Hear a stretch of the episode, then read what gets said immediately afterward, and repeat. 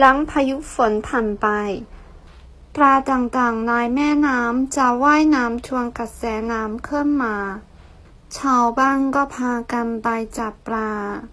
暴雨过后河里的鱼逆流而上村民们纷纷去捕鱼ว่ายน้ำทวนกระแสน้ำ逆流ฝนตกหนัก暴雨ชาวประมง渔夫 渔民这可以说หลังพายุฝนสงบ或หลังพายุฝนผ่านไป可以说หลังฝนหยุดตก但是没有หลังจากพายุฝนหยุดตก只能说หลังฝนหยุดตก